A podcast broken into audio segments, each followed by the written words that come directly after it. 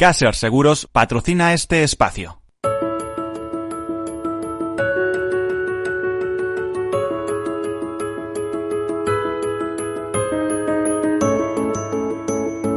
Tercer sector, un espacio para la economía social. Un programa dirigido por Miguel Benito.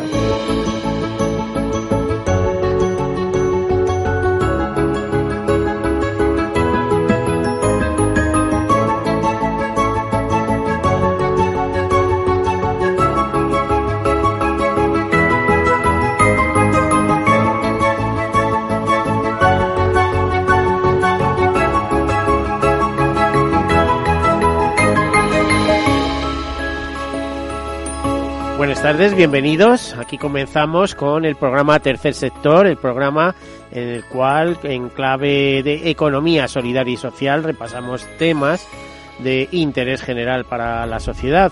Este es el programa de las asociaciones, de las fundaciones, para ser eh, ONG, antes hay que ser asociación o fundación. Es el programa de las cooperativas, de las mutuas, de las mutualidades, de todo lo que se considera tercer sector, que tercer sector no es un, quiere decir que no es un sector público, es un sector privado, que también tiene, tiene eh, a ver, desarrolla eh, intereses, dividendos, pero esos se reinvierten en el fin fundacional, que normalmente coincide con algo eh, importante, en algún tema importante y recurrente para la sociedad, como la acción social, la cooperación internacional, el cuidado del medio ambiente y tantos y tantos temas que son interesantes y de los que se ocupan pequeñas asociaciones o pequeñas fundaciones, eh, como por ejemplo la investigación de algún tipo de enfermedad rara, etcétera, etcétera.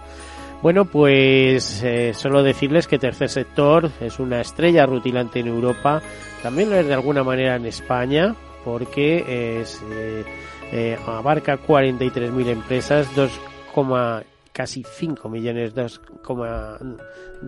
millones y medio de trabajadores están vinculados a este tercer sector y se cree, se estima que el 10% del PIB la generan las entidades del tercer sector. Les parecerá mucho, pero si partimos de la base de que solo las mutualidades tienen el ahorro gestionado, unos 40 y 40 44.000 millones de euros, pues concluirán que eh, hay muchos recursos en algunas de las actividades del tercer sector y eh, además que es un sector que lo que busca es la sostenibilidad en todos sus en todas sus facetas la sostenibilidad de la economía y del ciclo de vida de, de todos eh, los productos y de las trayectorias eh, humanas digamos bueno dicho esto después de esta breve presentación les comento algunas notas de actualidad y comenzamos con nuestro tema eh, principal, que hoy serán los premios solidarios del seguro, una nueva edición más de los premios solidarios del seguro que a lo largo de estos años, desde el 2001, lleva distribuidos pues ya nos vamos aproximadamente a los 4 millones de euros en ayudas para microproyectos, pero esto nos lo cuentan ahora. Comenzamos con las noticias. Hoy, 12 de noviembre, se celebra el Día Mundial de la Obesidad. Es en, algunas partes del mundo, por ejemplo, se celebra el 11 de octubre, pero eh, este día eh, fue propuesto por la Organización Mundial de la Salud, eh, donde nos advertían que la obesidad ha alcanzado proporciones epidémicas a nivel mundial. Se estima que desde 1975 esta enfermedad se ha triplicado, logrando que en 2016 1.900 millones de adultos la padeciesen, así como 340 millones de niños y adolescentes. Es una cifra brutal, ¿eh? 1.900 millones sobre 7.800 millones de seres humanos. Se entiende por obesidad eh, a una acumulación eh, anormal de grasa que puede acarrear otras enfermedades que son nocivas para el organismo.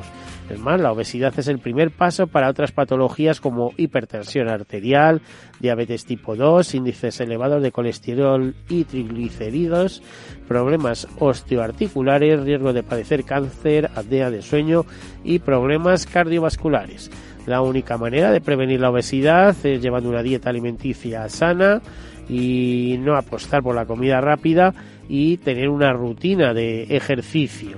Eh, nos cuentan algunas cosas, por ejemplo, dicen que entre datos relevantes de sobrepeso y la obesidad, pues que los dos países que lideran la obesidad son Estados Unidos con un 13% de niños obesos y Egipto con un 35% de adultos obesos, que en todo el mundo la gran mayoría de personas obesas son mujeres, que la capacidad económica de las personas no es un factor de sobrepeso u obesidad, pero muchas veces está detrás de ella y que actualmente no es necesario llegar a la obesidad para morir por alguna complicación propia del sobrepeso.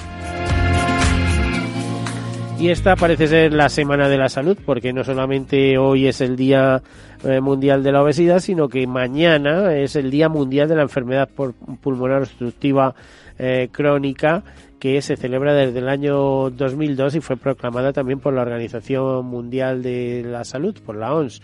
Eh, normalmente se celebra el segundo o tercer miércoles de noviembre, dependiendo del año.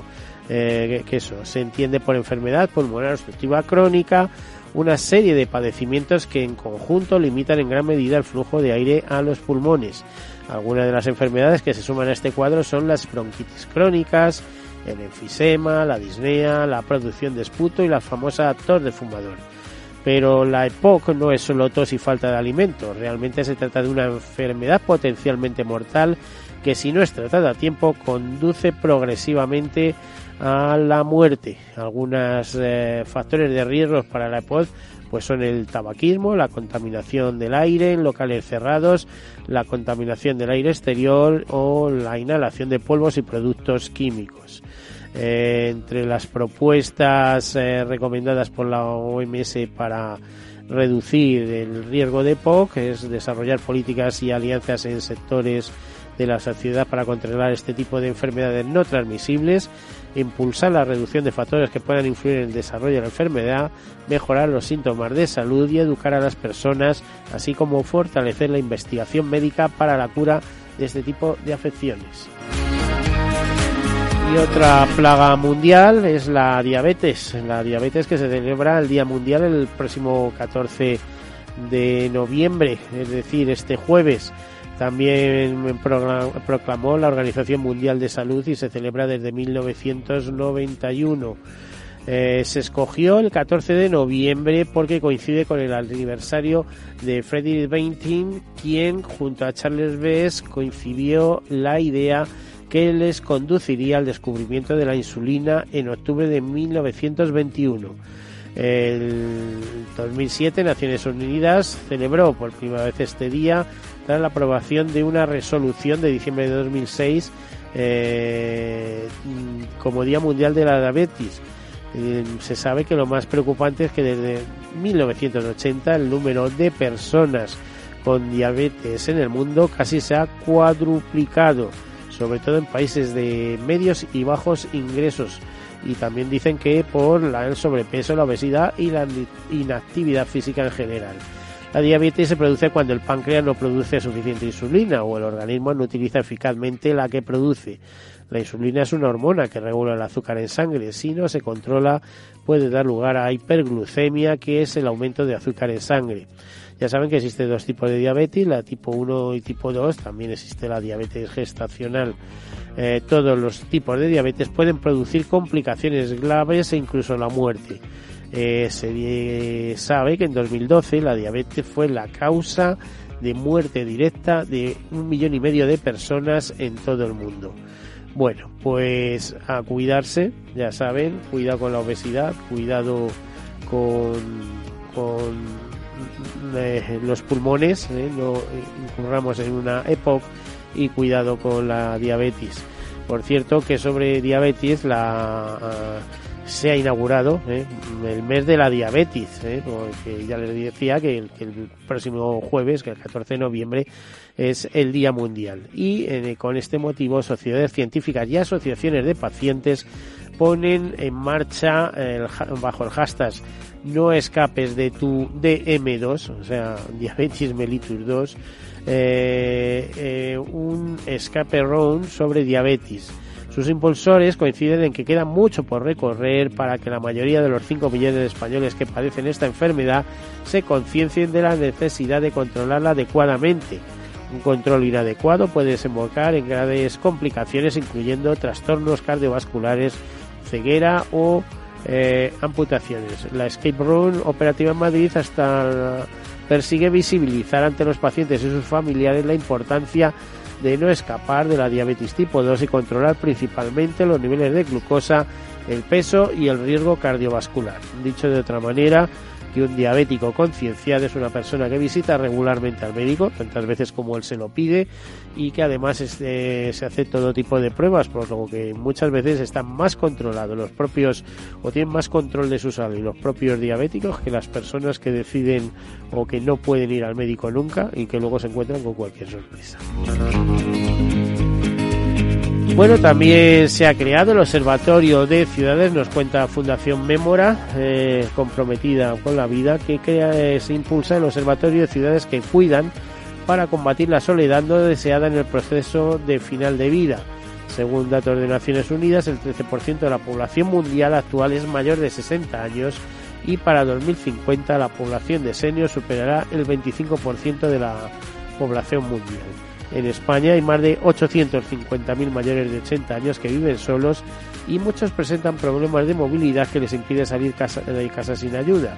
La Fundación Memora impulsa este observatorio Ciudades que Cuidan, que es una plataforma para reunir a todos los agentes políticos, sociosanitarios y del tercer sector para contribuir a la concienciación de este fenómeno y ayudar a combatirlo en el proceso final de la vida.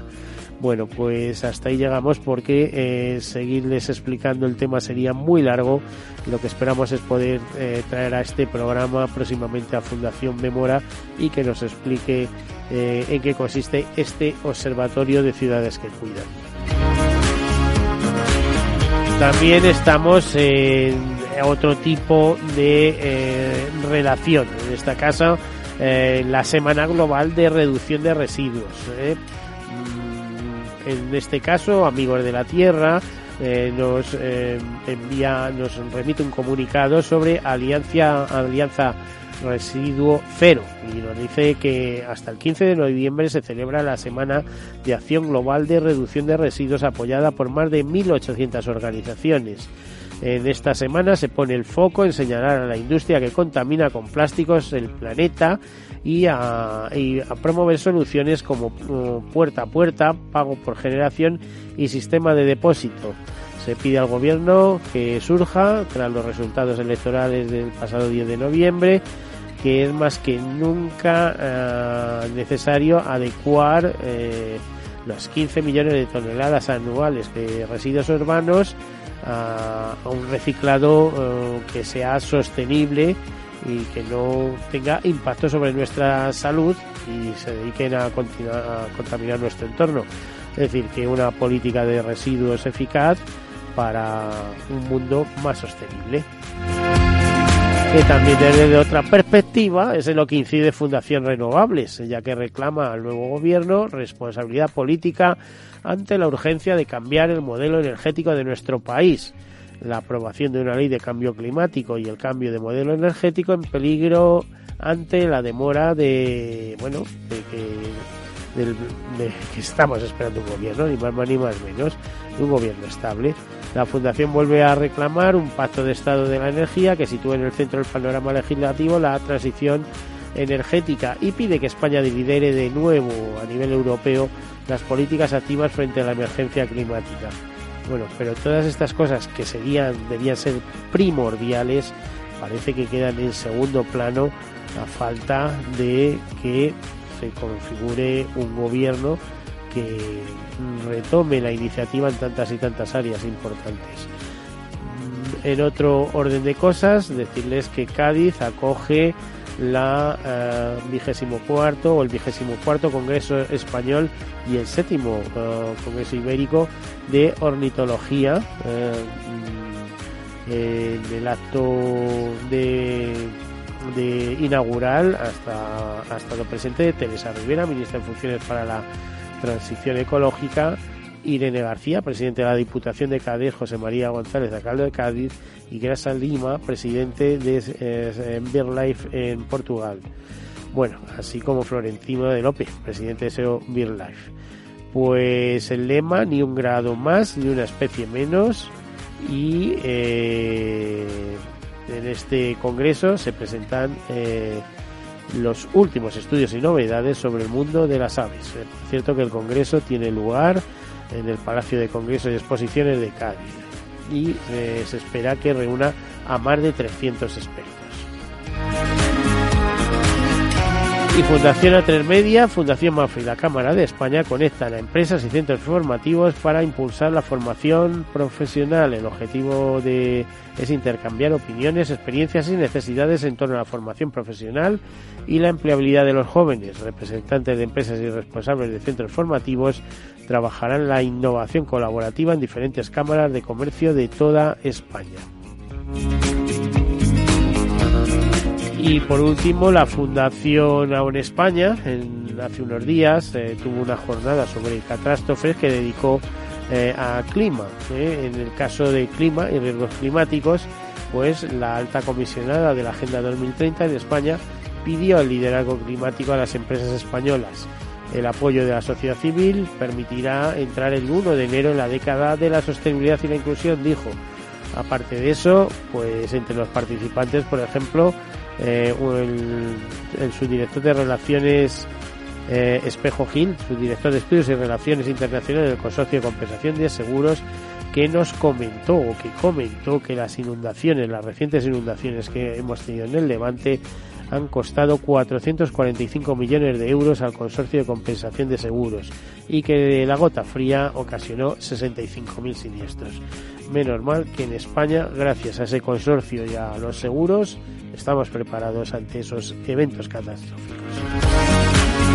Bueno, y dicho esto, nos dedicamos o vamos a entrar en materia con los premios solidarios del seguro, que era el tema que hoy eh, nos eh, traía a colación.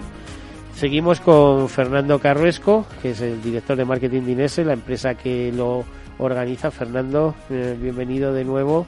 Muchas gracias por, Buenas tardes en este caso. Y por hablar de algo así, ¿eh? de este proyecto que, que de verdad merece la pena y verdadera protagonista para nosotros, representando a los muchos premios que se van a entregar el próximo martes 19 por la tarde en el Círculo de Bellas Artes de Madrid, a Mariló Vallecarrero, que es la directora del programa Viaje hacia la Vida de la ONG Tierra de Hombre. Bienvenida, buenas tardes. Muchísimas gracias por la invitación. Bueno, muchas gracias.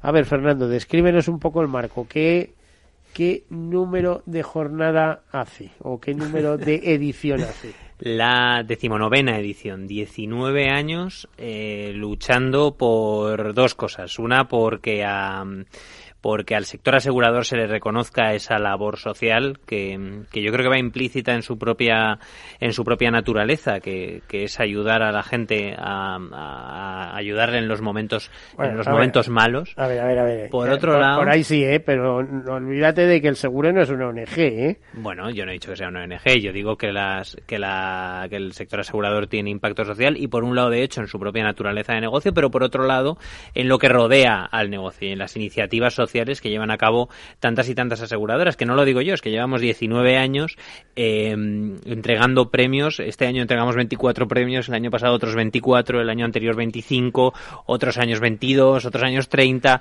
alrededor de 25. Entre, 3 y 4 millones de euros desde el año 2000, eh, claro, entregados en microproyectos. O sea, que es que lo dicen los datos, quiero decir que por eso digo que no lo digo que no lo digo yo, ¿no? Pero por un lado va eso que decía que tenía dos patas, por otro lado tiene que ver con reconocer proyectos como, como el que nos acompaña aquí, ¿no? Como Tierra de Hombres. Eh, y proyectos de este tipo que no tienen tanta visibilidad como las grandes ONGs, como las grandes organizaciones, y yo he trabajado en una y por lo tanto sé un poco la, la diferencia y cómo, y cómo las pequeñas organizaciones tienen, tienen pues más problemas para tener no solo acceso a recursos y acceso a financiación, que yo creo que eso es compartido en el tercer sector por todo el mundo, ¿eh? y creo que, que eso es un problema común, pero sí en cuanto a difusión, y es que si habla Save the Children, si habla, si habla UNICEF es más fácil que salga en el telediario, pero dar repercusión a iniciativas más pequeñas y además con gente que dedica muchas horas y mucho esfuerzo y cada vez más problemas y cada vez más trabas por parte de tantos sitios, poder dedicar no solo recursos económicos, sino también difusión y visibilidad, es, por eso decía, es otra de las columnas y otra de las patas por las que este proyecto tiene sentido. Eh, la verdad es que decía que el sector asegurador no es una ONG, aunque se base en la solidaridad, eso mercantilmente organizada, como decía el, profesor Eugenio Prieto, solidaridad mercantilmente organizada, que también es un término muy válido para el tercer sector, porque al fin y al cabo, si no hay empresas, si no hay organizaciones eficaces, no van adelante. Pero sí hay una cosa muy clara. Fíjate, voy a darte la frase de un director general de una compañía de seguros, que le decía a una persona que estaba entrevistando y que dice, nosotros eh, hacemos lo mismo que un ONG, solo que cobrando. bueno, de alguna manera. Es decir, primero hay una especie de contrato. El caso es que atrae atención, por ejemplo, Mariló, vosotros, eh, ¿por qué decidisteis presentaros a, este, a, este, a esta convocatoria? ¿Lo habéis hecho antes? Bueno, nosotros procuramos presentarnos a todas las convocatorias que aparecen y que espera, tenemos. Espera un momentito, casi vamos a hacer una cosa. Me están diciendo desde control que nos quedan apenas 30 segundos. Vamos a hacer una breve pausa y nos vas a contar lo que nos tienes que contar después de esta pausa. Bueno, eh, volvemos. Hasta ahora.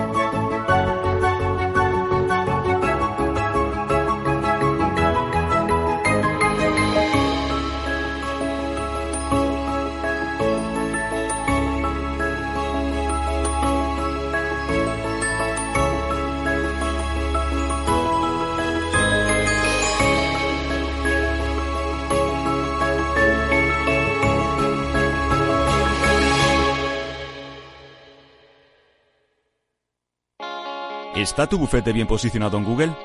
El 77% de usuarios buscan los servicios que necesitan Internet. Si no te encuentran a ti, encontrarán a tu competencia. En comunicación jurídica llevamos 20 años ayudando a dar visibilidad a empresas del sector legal. Web corporativa, estrategias publicitarias, marketing en redes sociales. Infórmate en comunicacionjurídica.com o en el mail info arroba comunicacionjurídica.com. Comunicación Jurídica. Hacemos visible tu despacho. Sí, sí quiero. Quiero tener siempre disponible a un buen equipo de abogados. Quiero tener un servicio telefónico de asistencia jurídica ilimitado. Quiero expertos que defiendan mis derechos como consumidor y como ciudadano. Quiero ARAC. ARAC. Lo nuestro es defender lo tuyo. Contáctanos en arac.es en el 992 2095 o consulta a tu mediador. Hola. A ver, el dinero se gana con esfuerzo y ahorrar debería darnos una recompensa. Sin embargo, siempre vemos que nuestro dinero crece poco y eso hace que nos vengamos un poco abajo. Lógico. Lo normal es que veamos crecer nuestro dinero. Por eso me gusta Finanbest, porque me ofrece los mejores fondos de inversión del mundo al alcance de todos, con total transparencia y sin comisiones indebidas. Y con eso la rentabilidad de mi dinero será mayor, o sea, lo normal. Entra en finanbest.com y descubre que lo normal es extraordinario. Lo normal es Finanbest. Tu radio en Madrid 105.7, Capital Radio. Memorízalo en tu coche. Disfruta de la mejor cocina gallega en Montes de Galicia. Todo un clásico moderno en el barrio de Salamanca. Disfruta de la variada dieta atlántica, de las mejores carnes y pescados tratados con respeto y transparencia y regados con una de las mejores bodegas de la zona. En grupo, en familia o en pareja, Montes de Galicia te ofrece el espacio perfecto en cada ocasión. ¿Está pensando en montar una empresa pero no se atreve a dar el paso en solitario? Busca una marca conocida y consolidada que le respalde. En Franquiciados le ayudamos a elegir el negocio que más se ajuste a sus necesidades. Franquicias de éxito, innovadoras, de baja inversión. Los miércoles a las 12 en Capital Radio tienen una cita con el único programa de radio de España especializado en la industria de la franquicia. Franquiciados con Mabel Calatrava. En el restaurante Gaztelubides somos rigurosos con la selección del producto para crear recetas imaginativas que acompañamos de una bodega generosa y brillante y de nuestra magnífica terraza durante todo el año. Restaurante Gaztelubide, carretera de La Coruña, kilómetro 12200, La Florida. Teléfono 91 372 8544. Una recomendación del programa gastronómico Mesa y Descanso. Esto te estás perdiendo si no escuchas a Luis Vicente Muñoz en Capital, La Bolsa y la Vida. Si Argentina resbala, puede haber un efecto contagio en América Latina y los intereses de las empresas americanas, españolas y europeas en Argentina son importantes, ¿no? Con lo cual yo creo que va a haber un apoyo político importante y eso va a facilitar la negociación. No te confundas. Capital, La Bolsa y la Vida. El original. Con Luis Vicente Muñoz, Capital Radio.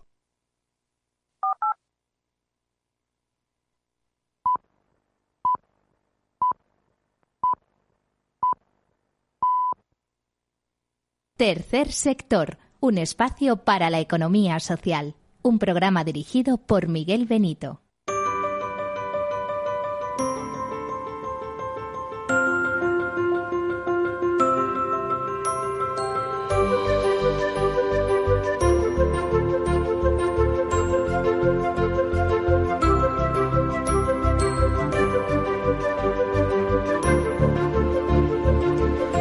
Pues aquí continuamos con eh, Fernando Carruedo, ya Carruesco, Carruesco, ya, ya, es que se me va y todo, eh, Fernando, la confianza.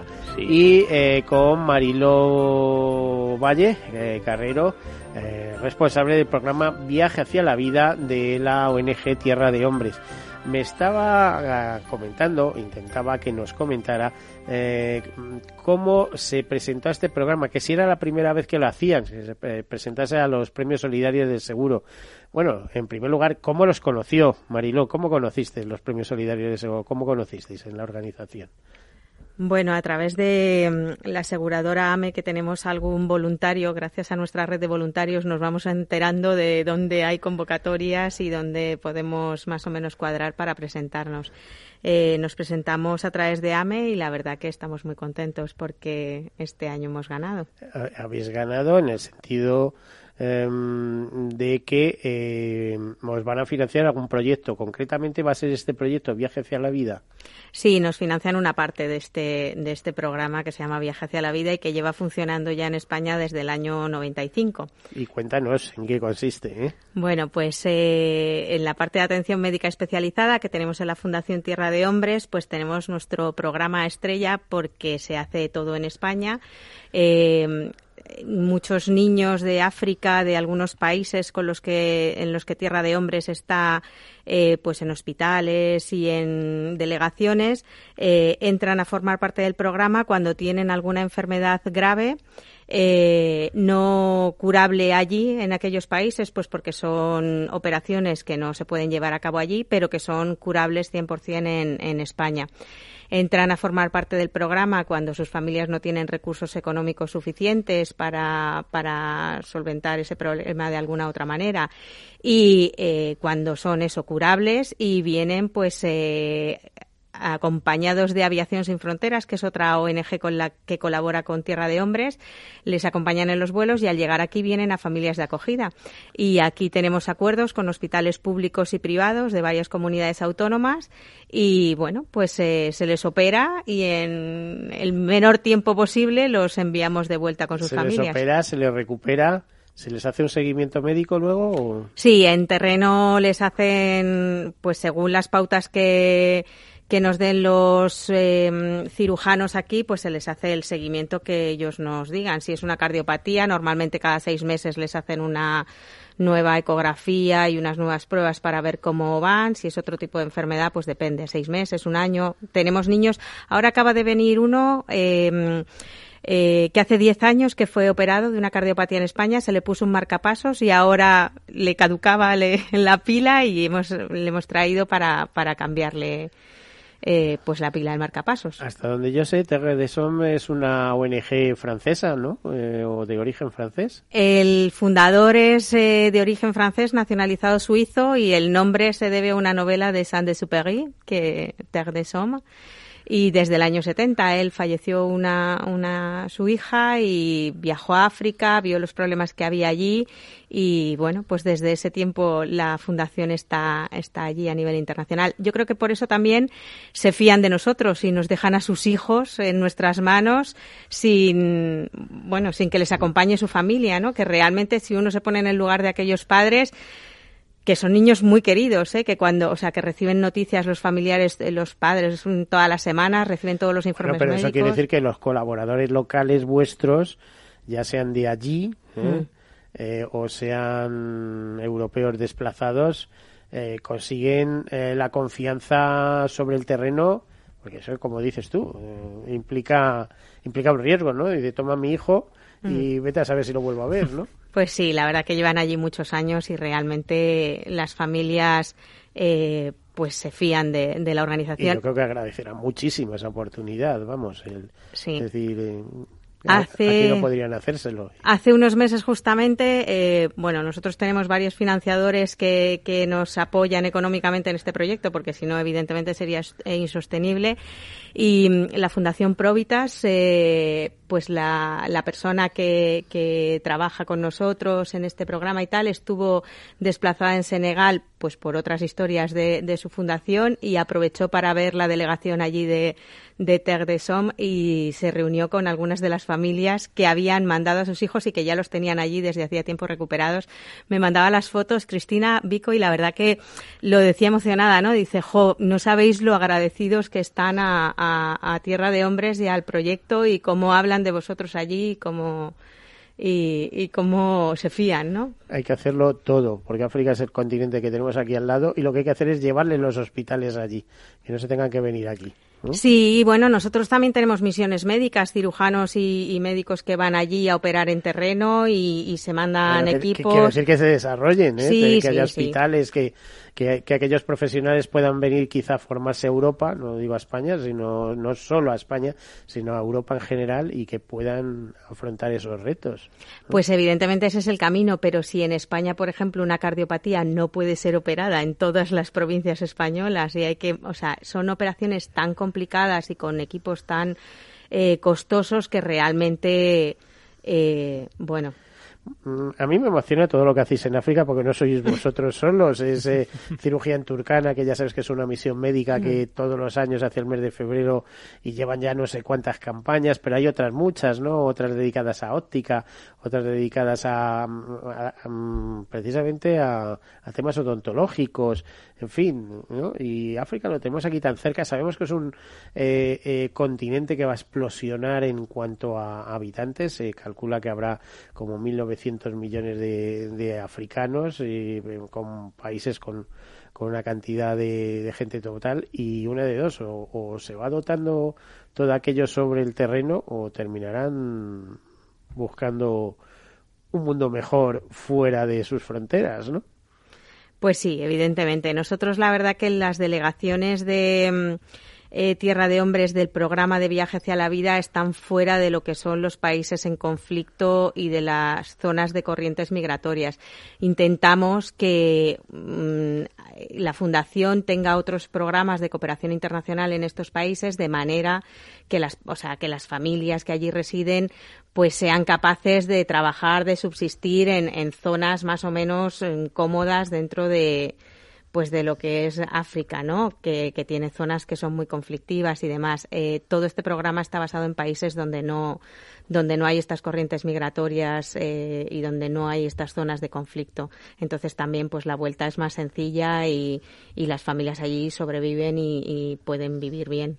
¿Cómo conseguís o, o, o, cuál es el proceso para que una familia decida adoptar temporalmente una persona de estas que viene, un niño de estos, un jovencito? Eh, que va a ser sometido a un tratamiento médico que, oye, puede durar un mes, dos meses, tres meses. Eh, ¿Cómo es ese proceso de voluntariado? ¿Lo buscáis vosotros o se os ofrecen? Pues hay de todo. La verdad que eh, la Fundación tiene una red de familias de acogida maravillosas. La mayoría de las familias que tenemos que han acogido en alguna ocasión repiten. Y, mm, y bueno, pues eh, tenemos. Y seguro que mantienen el contacto luego en el tiempo. No, no con, con, los niños no. Eh, una de las eh, cosas que nosotros eh, queremos es que cuando una vez, o sea, el, el, proceso es venir, estar en acogida durante el tiempo que requiera su enfermedad y una vez que se vuelven a sus familias, eh, no hay contacto con, con, las familias de acogida porque no es bueno para nadie, ni para los niños, ni para los padres de allí, ni para las familias de aquí. El círculo se cierra en el momento que, que, que vuelven, a sus países, que vuelvan con sus países, nos mandan de allí la foto o el vídeo del recibimiento. Si vierais lo, bueno, este año ha sido la primera vez que nos han mandado dos vídeos porque hasta ahora solo se mandaban fotos del de, de retorno y este año cuando ves los vídeos de esas madres abrazando a sus hijos que llevan a lo mejor tres meses sin verles, cuatro meses, la verdad que es espectacular. Y, y, y, tú lo piensas, o sea, si tú eres un padre español o una madre española y mandas a tu hijo, yo que sea a Houston, por porque aquí no se puede operar y no tienes los recursos económicos suficientes para ir tú con él, planteate que luego aquel con el que he estado quiera mantener el contacto o quiera no o sea es, es acogimiento temporal y durante el precio o sea durante el periodo de, de sanación de ese, de ese niño. ¿Cuántos, eh, ¿Cuántas acciones de estas realizáis en el caso español? En el mundo imagino que muchas, pero en el caso de, de son o Tierra de Hombres aquí en España. Pues desde el año 95 llevamos casi 800 niños salvados, o sea, curados y trasladados a España. A esos no se les va a olvidar en la vida. Quieres echar una mano, ¿eh? No, a esos no se les olvida. Cuando se van, la verdad que es súper bonito porque se suelen llevar un álbum que las familias de acogida les hacen con todas las fotos durante la operación, de los amigos que han tenido aquí, de tal, y, lo, y se lo llevan y la verdad que es una de las cosas que luego tienen allí de, de recuerdo más especial, ¿no? Bueno. Eh, pues el próximo día 19 celebraremos. el premio, celebraréis, ¿no? A ver, Fernando, ¿y qué estáis preparando para el día 19? Que dices tú, estamos ahí a tope con la agenda, con las cosas, porque siempre tenéis sorpresas. Sí, ¿eh? va, a ser muy, va a ser muy interesante, porque además... Una gala especial, como una, una gala especial, efectivamente. Este año, además, eh, queremos, queremos que sea un punto de inflexión, queremos que marque un poco un antes y un después. Hacemos la, el número 19, el año que viene hacemos un número redondo, ya dos décadas haciendo los premios solidarios, y queremos mirar un poco al, al futuro. Nos hemos. Eh, todo esto de la sostenibilidad, de los ODS, la Agenda 2030, nos obliga, yo creo que ya no es una oportunidad, es una obligación a pensar en el futuro. Eh, los premios solidarios siempre se han caracterizado y además con orgullo infinito a, financiar y a dar visibilidad a lo que decía al principio a proyectos pues como este pero a proyectos muy del presente a proyectos que se estén haciendo en este momento no eh, nosotros este año queremos que todo el enfoque tenga que ver con la infancia y tenga que ver con el futuro. Y, en este sentido, por eso el, el, proyecto de Tierra de Hombres es muy interesante, porque les estáis ayudando a los niños a tener un futuro y a, que sean ellos los que construyan el mundo del mañana. Y creo que hoy es más necesario que nunca que miremos a las futuras generaciones, que miremos a, los, a la infancia principalmente, porque serán los que mañana tendrán que cuidar del, del planeta en todos los sentidos. Ahora está muy de moda el medio ambiente, y con razón, pero en todos los sentidos, a cuidar de, de las sociedad, del planeta y de lo que vivimos cada día. Por tanto, este año tiene la infancia y la juventud un papel muy protagonista y además, lo que decía, es un punto de inflexión porque a partir del año que viene van a cambiar ligeramente, va a cambiar ligeramente el formato, vamos a pensar mucho más en ODS, mucho más en Agenda 2030, a, a, también por, por pura obligación lo que digo, ¿no? Porque también las empresas, las compañías, cada vez más sus estrategias de, de responsabilidad social empresarial van por la Agenda 2030 y porque Sí, además sí, es un marco, alineando. es que es un marco incomparable para, para introducirnos ¿Y allí. tú crees, fíjate, eh, como yo, yo digo, yo soy el ideólogo de esos premios, Mm. ¿tú crees que en el año 2000, 2001 costó eh, introducir el concepto, que ahora es eh, universalmente aceptado y además se dice, es una de las cosas que mejor y, y más bonitas y, y que mejor hace Inese todos los años, ¿no? Y era eh, que una aseguradora por sí misma puede hacer cosas. Ahí tenemos, por ejemplo, una de las mayores fundaciones que hay en este país, si no la mayor de todas, es Fundación Mafre. Y digo, Mm. ¿por qué la mayor de todas? Entre otras cosas, porque es la dueña de Mafre. o sea, es decir, fundación súper importante. Pero... am, eh, eh, la Pero idea costó. que no vamos a ver cada empresa sí ha hecho siempre sus cosas pero que en un momento determinado haciendo en un solo acto poder reunir al sector asegurador para que además distribuya dinero dinero en efectivo ¿eh? porque lo que da ahí son cheques ¿eh? el premio sí, es sí. un cheque premiando un microproyecto ojalá se pudiera dar un millón de euros a cada proyecto y eso ya sería la bomba pero eh, microproyectos para ir saliendo adelante. Eh, después de 19 ediciones podemos decir que el tema está muy maduro, nadie lo discute, lo ve clarísimo y esa es la senda que hay que seguir. De alguna manera, lo que venía a decirte es que Inés en esa senda eh, se adelantó y efectivamente acertaríais mucho si aproximarais los objetivos a los ODS, a los objetivos, a los 17 objetivos de desarrollo sostenible, porque las empresas también tienen que alinearse. Por lo tanto, fíjate que, pues, involuntariamente estamos cumpliendo ya con un ODS que es el 17, precisamente, que es alinear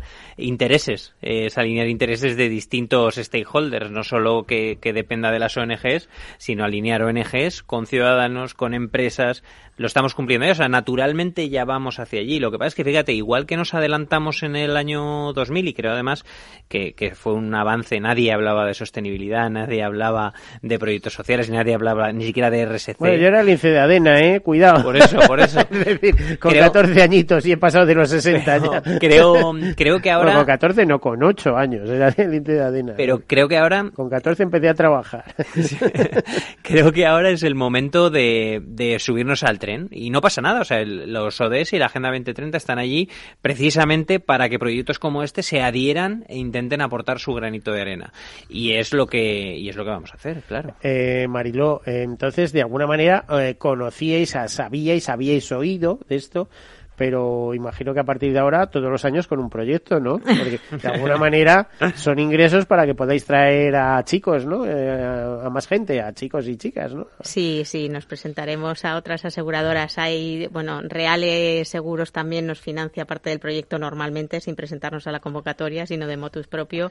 Y sí que es verdad que el sector asegurador, pues es eh, un sector que tiene o sea, que puede colaborar mucho más con muchas asociaciones porque, bueno, pues es son empresas que funcionan bien y realmente cuando tienen beneficios es cuando les y no, y está en su esencia, ¿eh? la solidaridad, la mutualidad, la mutualización del riesgo, ¿no? Es decir, la distribución del riesgo entre todos y tal.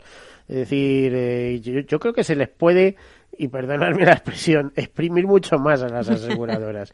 O sea, exprimir que sería de, ni más ni menos de exigir, ¿no? Que estén más en línea eh, con, con, la responsabilidad social corporativa, con, la Agenda 2030, con todas estas cosas. A, las aseguradoras y, y, al sector empresarial en general. entender, entender que tienen un papel y que lo que decía antes, ¿no? Antes era una oportunidad, ahora es una obligación, que tienes un papel en contribuir a crear una sociedad mejor. Porque crear una sociedad mejor hace que tú te vayas a enriquecer más, o sea, vayas a tener todavía más beneficios, vayas a generar más negocio. Nadie compra en un mundo pobre, en un mundo desigual en un y desde luego nadie compra en un planeta que no existe. Quiero decir que contribuir a generar una sociedad sostenible, igualitaria, contribuir a generar una sociedad mejor, contribuye a generar una sociedad que consume más, a una sociedad que, que consume más sus productos. Fíjate que ya desde el punto de vista ético es útil, o sea, es, es, es obligatorio porque crear un mundo mejor es, es bueno, valga la redundancia, pero desde luego es que hasta desde el punto de vista económico, que yo creo que es la gran revolución que se está produciendo ahora, se está viendo que es rentable. Por lo tanto, es que ya no es una oportunidad, es una obligación.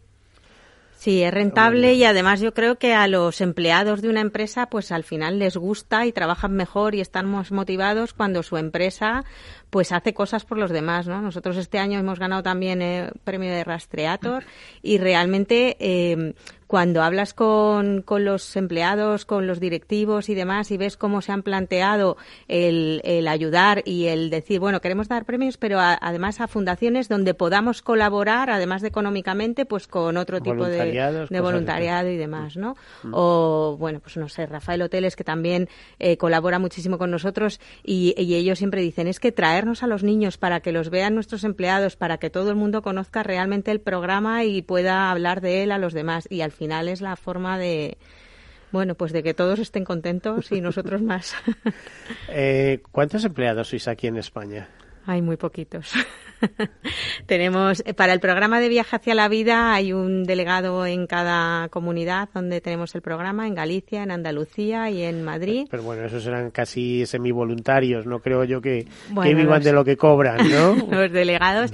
Y luego sí que en la parte de proyectos pues hay, hay dos o tres personas más y bueno, pues evidentemente la parte de contabilidad, la dirección, pero vamos, muy poquitos. La es que preguntaba esto por porque mm, hay que significar que, por ejemplo, en el mundo de las ONGs eh, o asociaciones y fundaciones, que si la economía es fuerte y hay una apuesta por esto, el tercer sector también es fuerte. Es decir, eh, hace un momento hablabas, Fernando, hace un ratito hablabas de grandes multinacionales de la solidaridad y esas en sus países son eh, verdaderas multinacionales, ¿eh? con, con miles de, de, empleados en nómina. Es decir, eso también es economía, eso crea, eh, ese tejido social crea mucho empleo. Por ejemplo, un dato que mucha gente no sabe es que en, en estos años de crisis que hemos tenido en España, a pesar de la crisis, uno de los pocos sectores que creaba empleo era precisamente el tercer sector. ¿eh? Era el, el, sector fundacional, el sector de las asociaciones, de las ONGs. ¿eh? Bueno, muchísima crisis y tal. Y luego todas tienen una característica común y es eh, solicitar recursos, buscar dinero, por donde sea. ¿eh? Se quejaba mucho de las subvenciones públicas que yo creo que siguen estando más o menos bajo mínimos, ¿eh? el, el sector público, pero eh, las empresas, el sector empresarial privado, pues ha ido reemplazando lo que puede y debe estar de peticiones hasta arriba, ¿no, Marilu? Pues la verdad que sí. Yo hay veces que, bueno, todavía hay empresas que no tienen responsabilidad social corporativa. Hay muchas que sí que lo tienen, ¿eh? pero hay otras que todavía no lo tienen. Y yo siempre lo digo, digo, si a mí me da igual el motivo que tengas para ayudarme, me da igual que sea por la desgrabación fiscal del 35%, me da igual que sea porque queda bien en la web o me da igual, o me da, o, o porque realmente te gusta el, el proyecto y te quieres implicar, ¿no? Nosotros preferimos, evidentemente, estos últimos últimos. Pero bueno, al final hay otra serie de ventajas fiscales para las empresas que pues hay que tenerlas en cuenta. Que, que un 35 o un 40, me parece que es en los años sucesivos, pues es una desgrabación fiscal importante. O sea que desde. Sí, como por cierto, tenéis eh, socios o eh, personas que contribuyen recurrentemente. No hablo ya tanto de empresas, sino eh, particulares, ¿no? Que tenéis. Sí, la verdad que la fundación en gran parte se sostiene gracias a los socios que tenemos, que son particulares, ¿no? Los... que pues desde 10 euros euros al mes hacen la, la, donación y también eso tiene una desgrabación fiscal pues hasta un 75% los primeros 150 euros, o sea que realmente sí, no, todo estás... eso mejoró con claro, una ley que hubo sobre... Que hay mucha gente que no lo sabe, o sea que dice, jo, es que dar, yo qué sé, 10 euros al mes al final son 120 euros, no, no pero es que Hacienda te está... Hacienda. Claro, Hacienda te está desgrabando hasta, 150, hasta un 75% los 150 primeros. O sea que, que sí, sí, los socios la verdad que son el gran pilar también de la fundación. Eh, a ver, Fernando, ¿algunos otros premios además de Tierra de Hombres eh, que tú sepas? Pues mira, te, te, cuento las te cuento las categorías que tenemos este año. Eh, tenemos proyectos por la discapacidad, proyectos educativos, proyectos para la infancia y la juventud, entre los que está el de viaje hacia la vida. Eh, justo además esta esta categoría de infancia y juventud, como te decía, tiene especial importancia y es la que más premios tiene. Proyectos de investigación, proyectos sociales y por supuesto eh, bueno, otros proyectos, entre los que está también el premio de, de Inese, y por supuesto premios especiales. Vamos a premiar, como todos los años, al, al, medio de comunicación que creemos que más difusión da a iniciativas sociales, la, el premio al, a la iniciativa digital que también da más difusión y que también trabaja por, por iniciativas sociales y también al personaje público más solidario, como, como todos los años. Así que, bueno, a mí, por ejemplo, me llamó mucho la atención, estamos ahora con todos los detalles, ¿no? Y, y la verdad es que hay proyectos súper interesantes, muchos dirigidos, por ejemplo, a la empleabilidad de personas con discapacidad. Cada vez más, cada año hay más proyectos de este tipo. Cuando antes era vamos a ayudar a que las personas con discapacidad y perdona que lo diga tan directamente, se entretengan y pasen el rato. Ahora no, cada no, vez no, más. No es así, ¿eh? la implicación. Digo la evolución. La no digo la evolución que hasta hace que hasta hace unos años eh, la mayoría de los proyectos tenían más que ver con bueno, eh, vamos a tenerles, vamos a hacer proyectos para que bueno se lo pasen bien, se diviertan, que es interesante. Ahora cada vez más tendemos a proyectos donde ellos se desarrollen como persona y trabajen y encuentren un trabajo. Y eso es muy interesante, esa evolución. Pero hay de todo, ¿eh? Hay proyectos relacionados con, pues por ejemplo, en África hay un proyecto en Sierra Leona muy interesante porque los niños de la calle básicamente no existen. Los niños de la calle no están en ningún registro oficial y por lo tanto es como, como fantasmas, gente que no existe. Entonces hay una organización que se dedica a aprovechar, eh, a ayudar con recursos a que todos esos niños tengan su su, identificación y además que no se pierdan, que no acaben en un fichero, en una, en una organización, en una institución burocrática del país, sino que existan y que así se puedan aprovechar de, pues de, de ayudas sociales y demás. Eh, pero desde eso a absolutamente de todo. Es, es muy interesante porque hay mucha variedad eh, que aplica a problemas muy diversos y que, y que nos enriquece, desde luego. ¿Cuál es la acogida que tenéis en el sector asegurador en estos tiempos modernos? Porque hablamos de 24 podía ser 50, ¿no? Desde luego, y, 200, y ojalá fueran 200. Sí, llegará, llegará un momento en que todo el mundo querrá estar, ¿no? Es decir... Pues, hombre, cada año nosotros hemos visto una evolución en la que al principio pues íbamos creciendo y más o menos pues nos mantenemos y que pues algunos años más y otros años menos. Unos están unos, otros están otros, otros dicen, bueno, es que este año hemos hecho otras cosas y no vamos a poder estar presentes, etcétera. Cada uno depende lo que puede. Depende del año. Sí que sí que vemos una continuidad de muchas empresas que cada año quieren estar y eso nos y eso la verdad es que yo creo que es lo que más satisfacción da, porque al final eh, cuando una empresa hace un, o participa en una iniciativa así un año de forma muy puntual, pues puede ser que sea un lavado de imagen, un lavado de cara, un no sé, algo de interés más más eh, particular. Pero cuando una empresa está todos los años y además muchas empresas apuestan por el mismo proyecto y llevan 10 años apostando por el mismo proyecto, ¿no? Y eso quiere decir que hay una continuidad y que y que de verdad están cambiando las cosas. A ver. Eh la metodología que seguís es que hasta a principios de año se realiza una convocatoria y decís, bueno, más o menos, ¿eh? tú me la explicas, eh, hasta abril o hasta mayo eh, se admiten mm, proyectos para ser premiados, etcétera. Y a partir de ahí, eh, ¿cómo funciona el tema? Nosotros hacemos una, una convocatoria inicial a una, una convocatoria a ONGs, a proyectos concretos de ONGs. Allí los analizamos y lo que hacemos es a las empresas, por otro lado en paralelo, hablamos con las empresas que quieran participar un año más y luego lo que hacemos es analizar los proyectos de las, de las ONGs y recomendarles. Algunas ya tienen su ONG, ya sabemos que este proyecto es de esta empresa porque lleva 10 años o 15 ayudándole. Mm. Pero otras hay que ayudarles y hay que decirles, pues mira, yo creo que por las, la estrategia de RSC que tienes o porque tiene más que ver con tus valores o con tu narrativa o con tu estrategia, es mejor, es mejor este u otro proyecto. Bueno, pues está muy bien, Mariló. ¿Algo que quieras lanzar aquí a la audiencia? Bueno, nosotros siempre buscamos socios, colaboradores, voluntarios, familias y empresas, o sea que aprovecho para para, bueno, pues quien, quien quiera puede escribir, bueno, a la página web de tierradehombres.org o a cualquiera de los emails. Vale, formidable. Fernando, pues... Nos vemos el 19. El 19. Abierto, todo el mundo puede ir. No, no, hay que apuntarse, hay que apuntarse. Hay que, ¿A dónde? ¿A dónde hay que apuntarse? Hay que entrar en la web solidariosdelseguro.inese.es y allí tiene toda la información. Bueno, pues ahí queda el mensaje.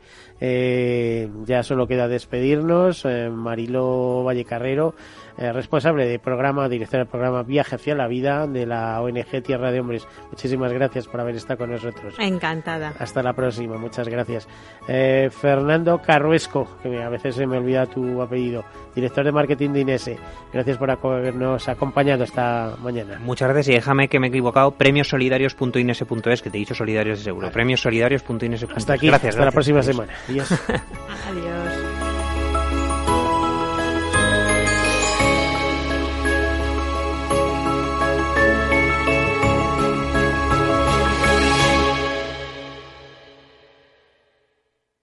Caser Seguros ha patrocinado este espacio. Escuchas Capital Radio, Madrid 105.7, la radio de los líderes. Gráficas Naciones. Más de 50 años de experiencia en el sector de las artes gráficas. Apostamos por la última tecnología tanto en impresión offset como en digital y gran formato. Realizamos todo tipo de impresión. Tarjetas de visita, folletos, libros, vinilos, decoración y montaje de stands. Más información en el 91 629 2145 o en gráficasnaciones.es. IBEX 35. Noviembre 2019.